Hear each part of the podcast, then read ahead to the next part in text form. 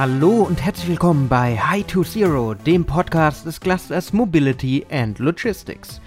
Klimafreundliche Mobilität ist ein Thema, mit dem sich beinahe alle Städte, Kommunen und Gemeinden seit einigen Jahren intensiv auseinandersetzen. Wasserstoff- und Elektromobilität verändern dabei alle Bereiche unserer Mobilitätszukunft, aber auch den öffentlichen Nahverkehr.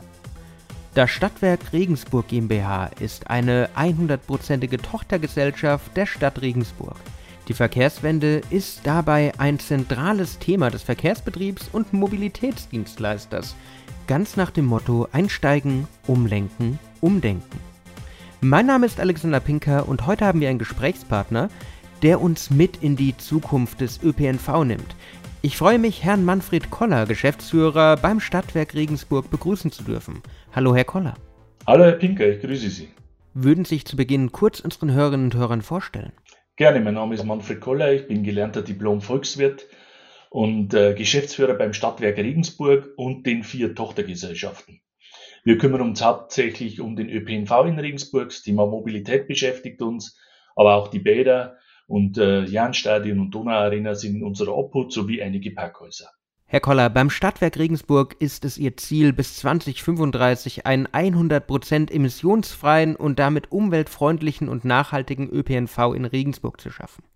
Wie gehen Sie dabei vor? Wir wollen nicht nur im ÖPNV äh, umweltfreundlich werden bis 2035 und äh, klimaneutral, sondern im gesamten Stadtwerksbereich. Und da haben wir zwei Themenbereiche, einmal die Wärme und einmal den Verkehr. Beim Verkehr geht es darum, Diesel durch eine CO2-neutrale Alternative zu ersetzen. Im Moment gibt es hier nur einen Weg. Wir elektrifizieren die Busflotte und da sind wir kräftig mit dabei. Sie haben die Busse gerade schon angesprochen. Jetzt haben Sie rund 300 Busfahrerinnen und Busfahrer und 100 Linienbusse in Regensburg. Wie viele wasserstoffbetriebene Brennstoffzellenfahrzeuge oder E-Mobility-Lösungen finden sich aktuell in Ihrer Flotte?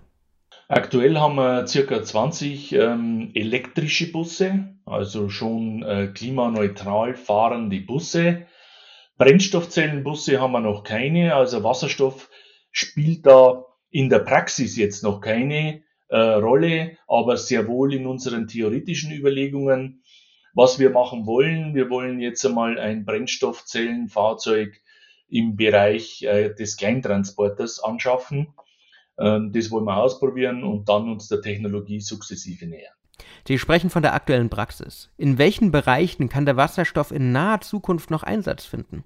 Also ich gehe davon aus, überall dort, wo ganz schwere, lange Fahrzeuge zum Einsatz kommen, dass Wasserstoff eine Rolle spielen könnte. Auch überall dort, wo man weitere, äh, wo wir große Reichweiten brauchen. Das könnte auch zum Beispiel der Umlandverkehr um Regensburg herum sein. Im Stadtverkehr ist mit der Elektrifizierung ganz gut auszukommen. Äh, wenn man aber weitere Strecken fährt, kommt man dann natürlich an seine Grenzen. Regensburg ist Vorreiter in Sachen klimafreundlicher ÖPNV, denn bereits seit 2017 rollen fünf elektrische Midibusse mit dem Namen Stadtwerk Emil durch die Stadt. Wie kam es dazu? Die Überlegung damals war, die dieselbetriebenen 12 Meter Busse aus der Altstadt rauszunehmen. Die Altstadt ist eng, es sind Radfahrer unterwegs, Fußgänger und dann waren eben auch die großen Busse unterwegs, immer noch mit den Abgasen und mit dem Lärm. Und da wollten wir eine Alternative dafür. Und da haben wir uns umgesehen in ganz Europa. Wir wollten elektrische Kleinbusse anschaffen und so kam es zum italienischen Hersteller. Diese Busse fahren in einigen italienischen Kommunen und kamen dann eben auch 2017 nach Regensburg. Es gab ja noch mehr Partner als die Italiener. Für die Realisierung des Projekts und auch für andere haben sie mit der Stadt Regensburg und mit dem Gewerbepark Regensburg zusammengearbeitet. Welche Relevanz hat die Zusammenarbeit verschiedener Experten, Unternehmen und Wissenschaftler für die Zukunft der Mobilität? Das ist mir ein ganz besonders wichtiges Thema, dass wir nicht nur in unseren eigenen Grenzen unterwegs sind, sondern dass wir hier in der Region kooperieren und das Thema moderne äh, Mobilität weiterentwickeln. Und dazu braucht es Anwendungsfälle. Und wir haben einen Emil äh, den Unternehmen und auch der Wissenschaft zur Verfügung gestellt. Und da haben zum Beispiel Regensburger Unternehmen einen Antrieb eingebaut. Andere haben äh, Sensorik eingebaut und das Ganze wurde ja wissenschaftlich begleitet. Wir haben jetzt ein zweites Projekt, das ist Emilia, das haben Sie angesprochen, da arbeiten wir mit dem Gewerbepark zusammen. Da fahren zwei autonome Kleinbusse im Kreis Auch dort gilt, wir arbeiten hier sehr eng mit der Wirtschaft und mit der Wissenschaft zusammen, um das Thema voranzutreiben. Autonomie, Wasserstoff, wie ist die Region um Regensburg aufgestellt? Das ist noch ein Randthema, das muss man wirklich sagen, in beiden Feldern, sowohl beim autonomen Fahren als auch beim Wasserstoff. Gott sei Dank haben wir eine Wasserstofftankstelle. Das ist ein Vorteil. Man kann also Fahrzeuge anschaffen und dort betanken, ist ja nicht ganz so einfach. Allerdings muss man auch sagen, das ist noch kein rein grüner Wasserstoff.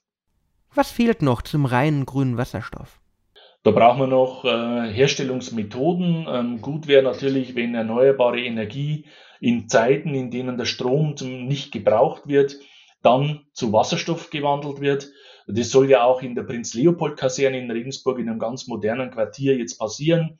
Das halte ich für den richtigen Weg. Und vielleicht müssen auch Länder, die im Süden liegen, stärker in die Wasserstoffproduktion einsteigen, sodass wir ökologischen Wasserstoff verwenden können. Erst dann macht die Anwendung von Wasserstoff Sinn.